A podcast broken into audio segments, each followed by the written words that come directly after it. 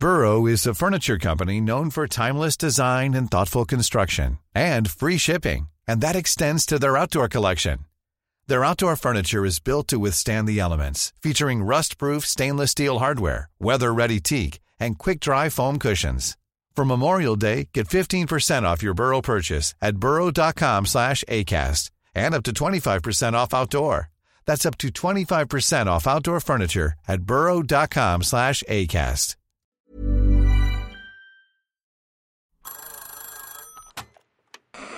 Hola. Hola. Hola. Hola, hola. ¿Estás ahí? ¿Quieres saber lo que está pasando en tu país y en el mundo en pocos minutos? Te lo cuento.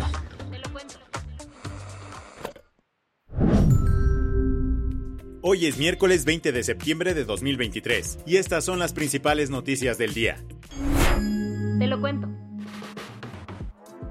La edición 78 de la Asamblea General de la ONU arrancó con discursos de varios líderes mundiales. Uno de los que más destacó fue el del presidente ucraniano Volodymyr Zelensky, quien asistió a la asamblea en persona por primera vez desde que inició la invasión rusa. Allí comentó: Les prometo que estando realmente unidos podemos garantizar la paz para todas las naciones. Es más, la unidad puede prevenir guerras. Además de pedir apoyo para enfrentar a Rusia, Zelensky señaló que este conflicto no solo está generando retos para Ucrania, sino para un montón de países, que hoy por hoy enfrentan una escasez de alimentos y un incremento de precios de energía. Rusia está utilizando el precio de los alimentos como un arma. Esto se extiende desde África hasta el sudeste de Asia. Y esta es una amenaza enorme. Al respecto, el presidente estadounidense Joe Biden mostró su apoyo a Ucrania y condenó la invasión rusa. También alertó que si Kiev cae ante Moscú, ningún país estará a salvo. Debemos enfrentarnos ante esta agresión hoy y disuadir a otros agresores en el futuro. Por eso Estados Unidos, junto con los aliados y socios en el mundo, seguiremos estando con la gente valiente de Ucrania mientras defienden su soberanía y su integridad territorial y su libertad. Quien también habló sobre el tema fue el presidente turco Recep Tayyip Erdogan, que comentó. Desde el inicio de la guerra ruso-ucraniana nos hemos dedicado a mantener tanto a nuestros amigos rusos como ucranianos en la mesa con la tesis de que la guerra no tendrá ganadores y la paz no tendrá perdedores. Aprovechando que traía el micrófono en mano, el líder turco propuso que se le dé una manita de gato al Consejo de Seguridad de la ONU. Tanto Erdogan como a otros líderes, incluido Joe Biden, no les parece que Estados Unidos, China, Rusia, Francia y Reino Unido cuenten con asientos permanentes y poder de veto en el máximo órgano de Naciones Unidas. Cuando llegó el turno de hablar del presidente de Colombia, Gustavo Petro, se concentró en atender temas más medioambientales. Señaló que si el mundo planea completar todos los objetivos de desarrollo sostenible, todas las guerras deberían terminar. También hizo un llamado a prestar atención a los refugiados climáticos. Son decenas de millones. Mañana, según la ciencia, en el año 2070 habrán alcanzado 3 mil millones, huyendo de sus lugares queridos porque serán inhabitables. Otro discurso que fue muy aplaudido fue el del presidente brasileiro Lula da Silva, que habló sobre la crisis climática y la desigualdad económica alrededor del mundo. Explicó que a redução da desigualdade dentro dos países e entre eles debería ser Reducir la desigualdad dentro de los países y entre ellos debe convertirse en el objetivo principal de la Agenda 2030. Reducir la desigualdad entre países requiere incluir a los más pobres en presupuestos gubernamentales y hacer que los ricos paguen impuestos proporcionales a su riqueza. ¿Qué más hay? Morena lanzó las convocatorias para las gubernaturas de 2024. Fue ayer cuando el partido abrió las puertas para definir quiénes serán sus candidatos en las nueve entidades que tendrán elecciones el próximo año. Estas son Chiapas, Guanajuato, Jalisco, Morelos, Puebla, Tabasco, Veracruz, Yucatán y la Ciudad de México. La Comisión Nacional de Elecciones del partido se encargará de elegir a cada candidato. Podrá determinar a la persona ganadora tras una encuesta, pero si ve que uno de los candidatos anda arrasando, obtendrá el puesto automáticamente. En cinco de las entidades el candidato será hombre y en las otras cuatro una mujer. Las personas que quieran lanzarse podrán registrarse el 25 y 26 de septiembre. A diferencia de las corcholatas presidenciales, los aspirantes no deberán pedir licencia ni renunciar a sus cargos y tampoco harán recorridos. Para el 30 de octubre, la comisión publicará las solicitudes aprobadas y luego informará cuándo definirá las candidaturas, aunque este no fue el único anuncio. Por la tarde, el dirigente nacional de Morena, Mario Delgado, adelantó que los senadores y diputados plurinominales serán elegidos por tómbola. Explicó que el método será así. Para que toda la militancia tenga derecho a participar y a representar a nuestro movimiento en los congresos. Las que tienes que saber. El senador Alejandro Rojas Díaz Durán de Morena trajo a la mesa un proyecto que podría darle una nueva chamba a los expresidentes de México al terminar su mandato. Este martes propuso una reforma al artículo 56 de la Constitución para que puedan ser senadores por un periodo de seis años sin necesidad de ser electos. La idea es aprovechar la experiencia y conocimiento de los exmandatarios en un cargo honorífico, así que no recibirían un sueldo y tampoco tendrían derecho a voto.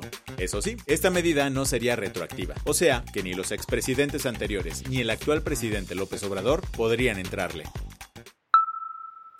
Las tensiones en el Cáucaso volvieron a encenderse después de que el Ministerio de Defensa de Azerbaiyán lanzó este martes una operación militar en el Nagorno-Karabaj. ¿El Nagorno-Karabaj? Se trata de un enclave armenio dentro de territorio azerí, o sea, una pequeña zona dentro de Azerbaiyán, pero habitada por armenios y que es reclamada como propia por ambos países. Por esto, de vez en cuando hay conflictos armados entre ambos ejércitos, y el más reciente comenzó ayer, cuando el gobierno de Azerbaiyán anunció el inicio del operativo militar para, según dijeron, combatir terroristas locales y desarmar a grupos apoyados por Armenia. La UNESCO declaró como Patrimonio Cultural y Natural Mundial a la antigua Escuela de Mecánica de la Armada Argentina, conocida como ESMA. Este es un hecho importante para la memoria argentina, ya que la ESMA fue el mayor centro de detención y tortura instalado durante la dictadura de Jorge Rafael Videla. Al menos 5.000 víctimas que se oponían al régimen fueron retenidas en esta instalación en Buenos Aires. Tras el regreso de la democracia, espacios como este fueron resignificados. Así, desde 2019 se convirtió en el Museo Sitio de Memoria ESMA, para no olvidar las atrocidades de la dictadura. Ante este reconocimiento, el presidente argentino Alberto Fernández comentó, La memoria hay que mantenerla viva básicamente para que las malas experiencias no se repitan. Los Latin Grammys 2023 se acercan y este 16 de noviembre la fiesta será en Sevilla, España. Entre los artistas más nominados están Shakira, Carol G, Camilo y Bad Bunny. Pero el MVP es Edgar Barrera, también conocido como Edge. El mexicano estadounidense tiene 13 nominaciones, incluyendo compositor y productor del año. Además, está nominado dos veces por mejor canción como coautor de esta rola de Alejandro Sanz y Camilo. Perdón por pensar cosas que no son. Es que antes de ti me volvieron mierda el corazón. Y de esta otra que has escuchado hasta el cansancio. Me queda un por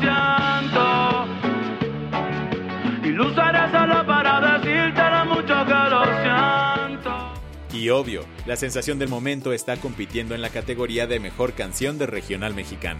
Un compa, ¿qué le parece esa morra? La que anda bailando sola me gusta pa' mí. La del vaso medio lleno. Al igual que un trozo de tela puede tener una segunda vida al transformarse en una prenda nueva, una persona también puede reinventarse. Esa fue la mentalidad de Marcos Juárez tras salir de prisión hace un año y unirse al proyecto Rehab, una marca de ropa fundada por su hermano Luis.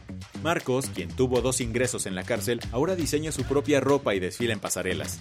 El estudio donde trabajan los hermanos, ubicado en San Bartolo, Atepehuacan, en la Ciudad de México, es un laboratorio de creatividad donde reutilizan textiles para dar vida a diseños únicos. Con esto cerramos las noticias más importantes del día. Yo soy Andrea Mijares. Y yo soy Baltasar Tercero. Gracias por acompañarnos hoy en Te lo Cuento. Nos escuchamos mañana con tu nuevo shot de noticias. Chao.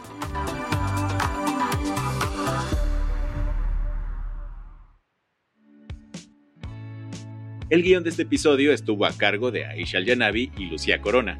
Paula Gándara es la editora del guion y la dirección editorial es de Sebastián Ermenger. Gelúe Santillán es la directora creativa y el diseño de sonido está a cargo de Alfredo Cruz.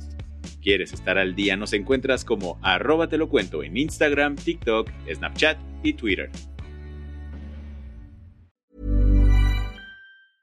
Hey, folks, I'm Mark Marin from the WTF Podcast, and this episode is brought to you by Kleenex Ultra Soft Tissues your ally to help tackle your allergy symptoms this season. I love the change of seasons, but nobody loves pollen and all those other things floating in the air that make you sneeze during this nice weather. Kleenex Ultra Soft tissues are hypoallergenic and allergist approved. So fight back against watery eyes and runny noses without worrying about irritating your skin. For this allergy season, grab Kleenex and face allergies head on.